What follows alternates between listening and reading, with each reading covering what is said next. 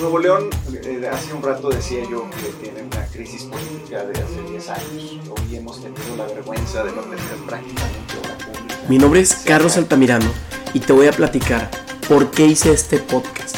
¿Cuál es mi motivación detrás de todo esto? Desde que tengo memoria me apasiona la política y siento una impotencia al ver a políticos corruptos y malos gobiernos sexenio tras sexenio. Como joven, sé que no soy el único y por eso quiero hacer la diferencia con ustedes, inspirando y siendo parte de esa juventud de líderes informados, empáticos y sin miedo a involucrarse al cambio de México. En esta primera temporada les voy a compartir mis entrevistas con figuras importantes que demuestran día tras día que ese cambio sí es posible, existe y que ya no somos la mayoría silenciosa. En el episodio de hoy hablamos con el alcalde de Monterrey del 2000 al 2003 y candidato a la gubernatura de Nuevo León estas pasadas elecciones, el licenciado Felipe Jesús Cantú, acerca de si el problema de falta de recursos en Nuevo León es por culpa del Estado o la Federación, el polémico caso Kia y cómo logró tener representaciones electorales con el PAN antes de los 18 años, entre otros temas. Antes de comenzar con el tema del día de hoy, vamos a pasar a nuestra sección de, de noticias. De acuerdo a Milenio Noticias, el pasado miércoles el senador Samuel García presentó un recurso de reclamación contra la controversia constitucional y la suspensión otorgada a Jaime Rodríguez Calderón. De igual forma, la Comisión Anticorrupción inició el proceso de sanción contra el Bronco, a pesar de que anteriormente se había descartado el juicio político, el cual se presentó debido a desvío de recursos por la recolección de firmas durante su candidatura. Se espera que el dictamen se tenga dentro de tres semanas aproximadamente. Para comenzar con el tema del día de hoy, me encantaría introducir a nuestro invitado, el licenciado Felipe de Jesús Cantú Rodríguez. Felipe, eh, has tenido cargos de suma importancia para el Estado como a nivel federal, al haber sido presidente municipal de la capital de Nuevo León del 2000 al 2003, diputado local, diputado federal con el Partido Acción Nacional, Felipe, pues, entre otros puestos. De verdad, muchísimas gracias por estar aquí con nosotros. Encantado de estar aquí. Muchísimas gracias por la oportunidad de tener esta interacción. Y, y, bueno, además es una temporada alta en materia política, ¿no? Precisamente ahorita que comentabas la noticia, ha habido mucha especulación acerca de si sale el gobernador o no y cómo lo van a resolver en el Congreso local y cuáles son los métodos. Y aprende uno más de leyes que uno cree que conoce. Y ahorita todo el mundo está viendo la constitución a ver qué aplica y si sale, qué pasa, hay elección o no hay elección y cuántas eh, interrogantes aparecen con estas noticias, ¿no? Claro, ahorita todos son profesionales. sí, eh, y efectivamente el, el tema del gobierno del Estado, cuando determina, es decir, ya hay una sentencia, lo que no hay es una sanción. La sentencia que dijo el Tribunal Electoral es que el señor sí es culpable de desvío de recursos, es decir, sí metió la mano a la caja para sacar recursos públicos que usaron en la campaña presidencial de 2018. Y, digo que es el único lugar en el que yo me imagino a una persona que tiene, vamos a suponer, un restaurante y el cajero o cajera mete la mano, se lleva dinero, lo tienen cachado, lo cacharon con los videos, hay gente que lo vio, está todo claro que sí hubo ese, ese rasguño a la caja. Se llevaron el dinero. Y el patrón dice, vamos a esperarnos para ver qué hacemos al respecto. Y mientras tanto, que siga de cajero. Ah, caray, espérame. Para que se den una idea de la, de la relevancia de esto, cada mes el gobierno del estado de Nuevo León eroga más de 10 mil millones de pesos. Cada mes. Entonces, cada mes que se tardan, apenas llevamos 15 de retraso desde que salió la sentencia. Entonces, imagínate, ya llevan eh, 130 mil millones de pesos que ha ejercido después de que lo encontraron culpable. Y no hay prisa, pues al cabo se puede entrar otro ratito, ¿no? Eso es lo que parece, y son de las cosas que parece que nada más en México ocurren. Llevamos ya 10 años de crisis política en Nuevo León y, todavía no terminamos de encontrarle la, la hebra para poder dar una, un, filón, un cambio a esto que, que es la, eh, el bienestar proveído por el gobierno del Estado. Ahí estamos estancados. Estoy totalmente de acuerdo, Felipe. Espero que en estas tres semanas pues se dé la situación correcta y vamos a pasar a las preguntas detonadoras. En esta primera sección del programa nos interesa que nuestros radioescuchas conozcan más a un ex servidor público con semejante carrera política, así que pues nos gustaría que nos platicara sobre tu trayectoria, trayectoria profesional. Bueno, yo soy abogado, egresado de la Universidad Regiomontana, la UR, uh -huh. y eh, he ejercido eh, más en la actividad legal por la vía de la formación de leyes, porque fui claro.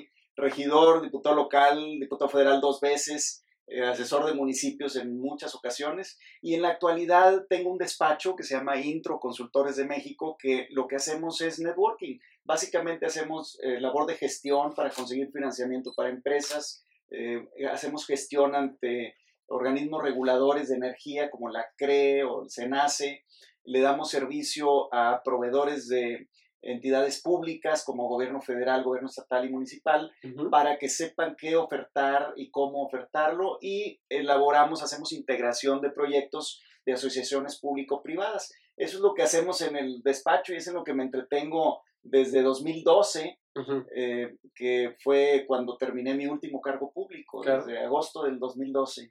Entonces tú haces el know-how y conectas a, a las personas adecuadas. Hago un poco de know-how, pero hago más del know-who. Okay.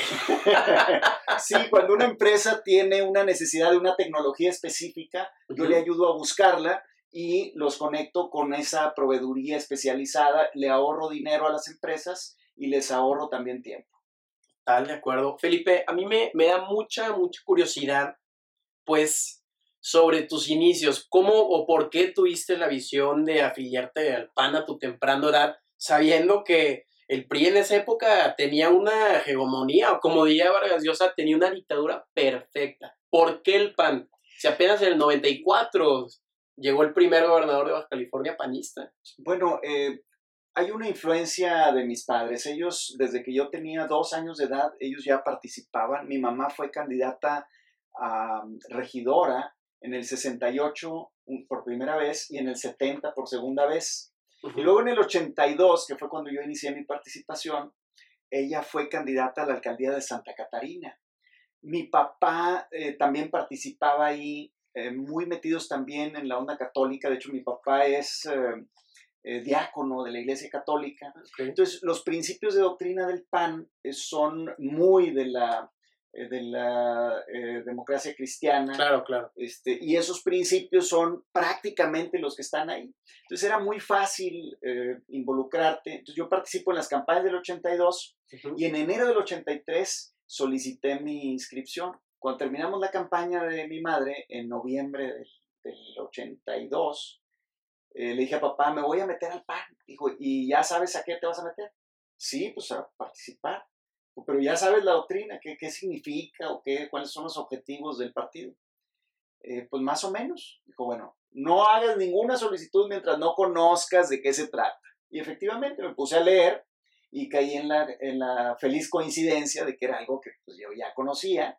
Y me gusta luchar por el humanismo político, que me parece que en algunas partes lo han llamado solidarismo, como en Polonia, eh, y eh, ha habido eh, un pedazo del, del, partido que se identifica con la democracia cristiana, otra parte con el social cristianismo, pero es más o menos el perfil de lo que se lucha para que todo el mundo tenga un respeto a su eminente dignidad como persona claro. y que no se centre en la economía, sino en la persona y no se centre tampoco en el trabajo, sino en la persona y todo lo que hay alrededor de eso. Así es como decido entrar al PAN y fue efectivamente una etapa en la que los triunfos del PAN prácticamente no existían. Estaba muy cuesta arriba, habíamos muy poquitos militantes, pero eso también ayudó a que fuera más rápida mi carrera, porque yo empecé a tener representaciones electorales del PAN uh -huh. desde antes de ser mayor de edad, ante comités distritales electorales, y en el año del en 89 eh, que fui coordinador de la campaña de Tere Madero a la alcaldía de Monterrey, yo era candidato a regidor al mismo tiempo. Entonces, para mí fue una de las cosas eh, que, digo, aceleró, fue mi primer cargo público. Yo tenía 21 años cuando empezamos la campaña, pero 22 cuando tomé el cargo. Igual que yo, literal. Empezamos, empezamos muy chavitos. Así más o menos es como me metí. Entonces, tú lo viste del lado humanista, te, te gustó la, la ideología del PAN, pero pues obviamente también sabías que había una, una visión detrás, ¿no? Que, que algo iba a cambiar por supuesto, cuando piensas en esto dices, bueno, hay que lograr el objetivo de, obtener triunfos electorales, pero en ese momento, por eso nadie se metía, decía, no, hombre, de aquí a que gane el PAN, primero va a rebuznar un burro blanco. Este, esas condiciones de, de desdén hacia la actividad política prevalecen hasta nuestros días pero sigue habiendo como quiera más participación a través de los medios de comunicación, sobre todo los medios alternativos como el Internet y las redes sociales. Felipe, tú que conoces al estado de Nuevo León, pues me acabas de decir que desde muy chavo estás dentro de, como le dicen, de la polaca. Entonces, platícanos, si Nuevo León es un estado trabajador, que no solo es la tercera entidad federativa que más aporta al PIB del país, eso no es, es pura realidad, sino que tiene un hub industrial poderosísimo. Oye, tienes la tercera cementera más grande del planeta y la compañía de bebidas embotelladoras más grande de Latinoamérica. Entonces, mi duda es, siendo foráneo, ¿cuál es tu diagnóstico de la situación del Estado? Bueno, eh, Nuevo León, eh, hace un rato decía yo que tiene una crisis política de hace 10 años. Hoy hemos tenido la vergüenza de no tener prácticamente obra pública.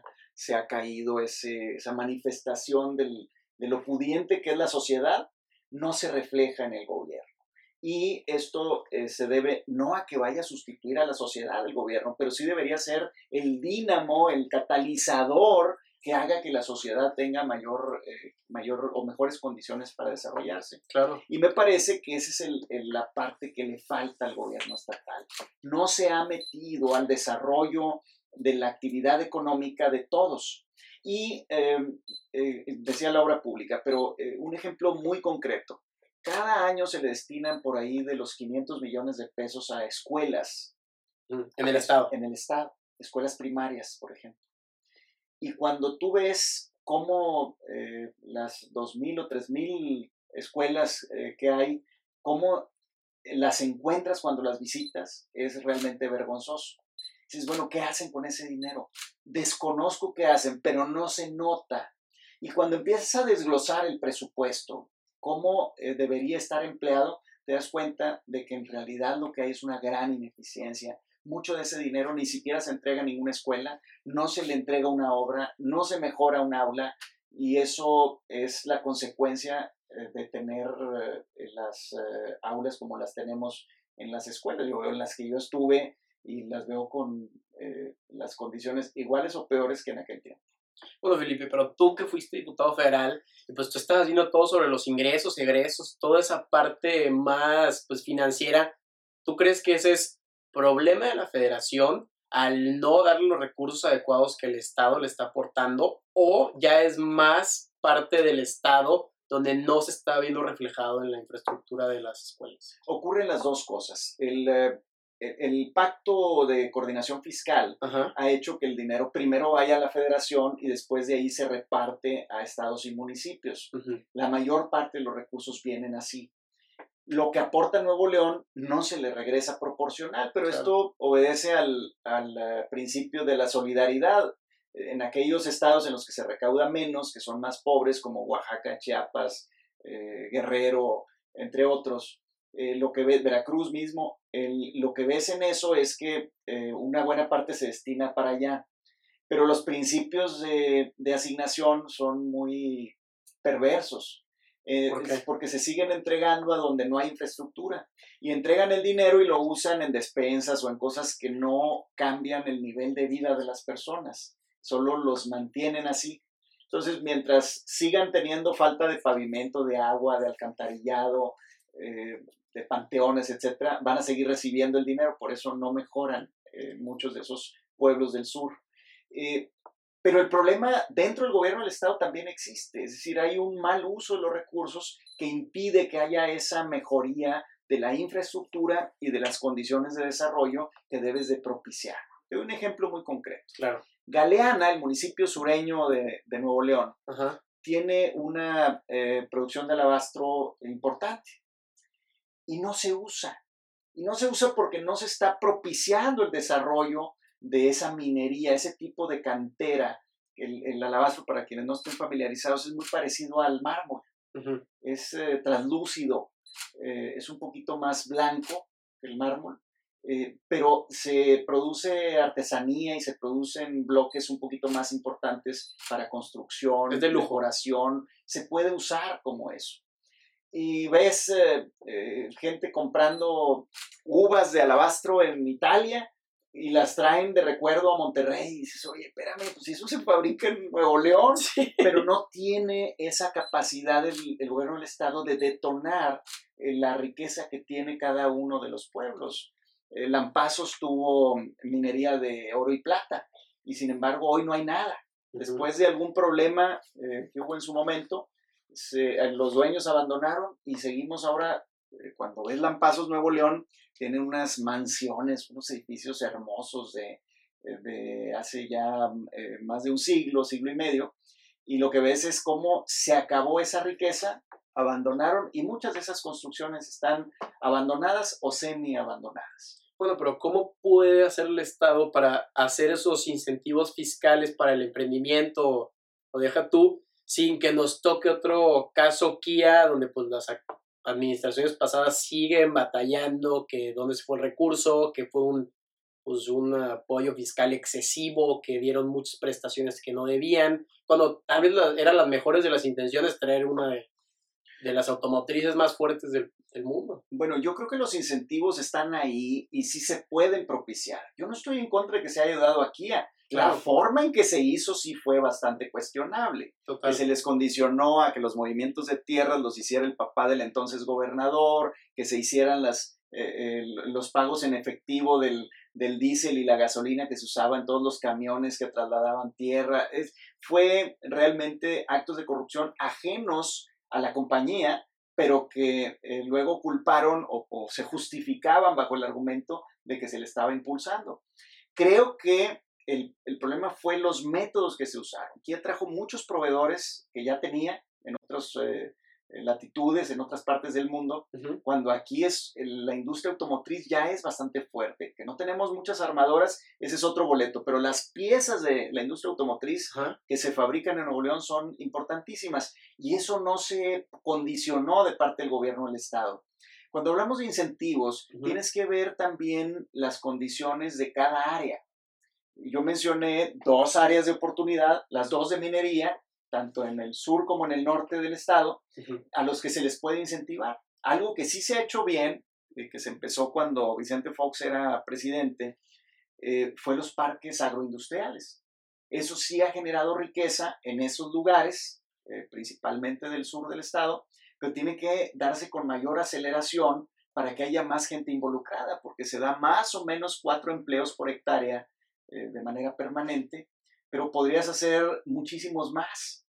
Y también en el norte del estado. En el norte del estado, eh, la zona de Lampazos, eh, Bustamante y Villaldama tiene la viabilidad de tierra para trabajar, por ejemplo, la producción de olivo, de aceite de olivo. Aceite olivo. Y teniendo el mercado de Norteamérica, que es uno de los mejores consumidores en tamaño del mundo, justo al lado, eh, eh, podría tener una mayor, eh, un mayor desarrollo, una mayor riqueza esa zona en particular. A eso es a lo que tiene que meterse el gobierno en lugar de solamente pensar en apoyar a las industrias que ya existen. Claro. Muchas gracias por escuchar esta primera parte de la entrevista con el licenciado Felipe de Jesús Cantú. No te pierdas la segunda parte donde nos platicará de primera mano acerca de su experiencia como alcalde de Monterrey y las mayores problemáticas de esa ciudad en su momento. Síguenos en redes sociales con el nombre arroba Maciosare Político.